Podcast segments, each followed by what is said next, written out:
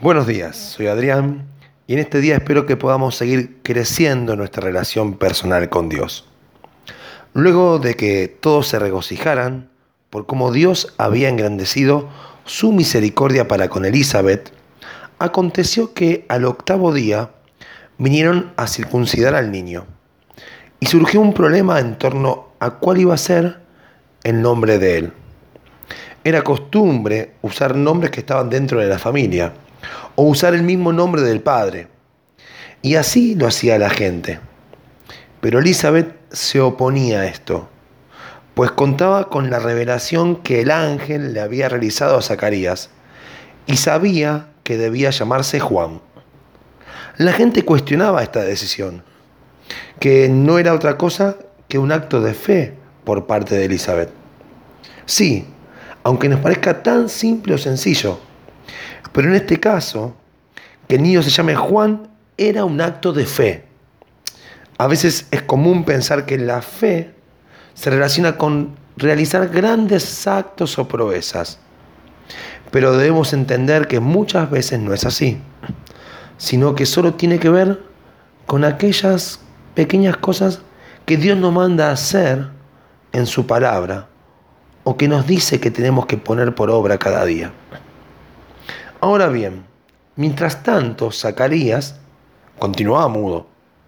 La experiencia de fe que transitaba Elizabeth no era trasladable a Zacarías, ya que debemos reconocer, así como ocurrió con María y José, que ante mismas circunstancias las personas podemos transitarlas de manera diferente.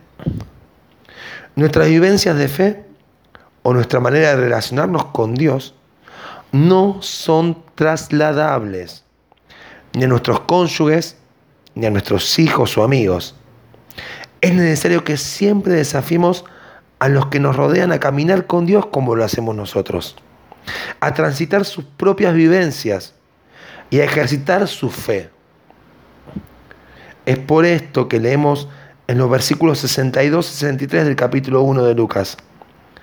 Entonces preguntaron por señas a su padre cómo le quería llamar. Y pidiendo una tablilla, escribió diciendo, Juan es su nombre, y todos se maravillaron.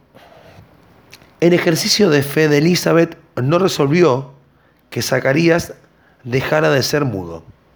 Pero al leer el versículo 64, nos maravillamos nosotros también, porque vemos que dice que al momento fue abierta su boca y suelta su lengua y habló bendiciendo a Dios. Debía ser Zacarías y no Elizabeth el que expresare el nombre Juan, conforme a lo que el ángel del Señor le había mandado y que leemos en el capítulo 1 y versículo 13 de Lucas. Al escribir en la tablilla el nombre Juan, Zacarías había realizado su confesión de fe. Nuevamente un acto sencillo, pero de obediencia a Dios. Porque el ejercicio de nuestra fe tiene que ver con creerle a Dios lo que nos manda hacer y ponerlo por obra. ¿Y qué fue lo primero que hizo Zacarías al recuperar el habla? Bendijo a Dios. ¿Qué fue lo que no pudo hacer cuando se enteró que iba a tener un hijo?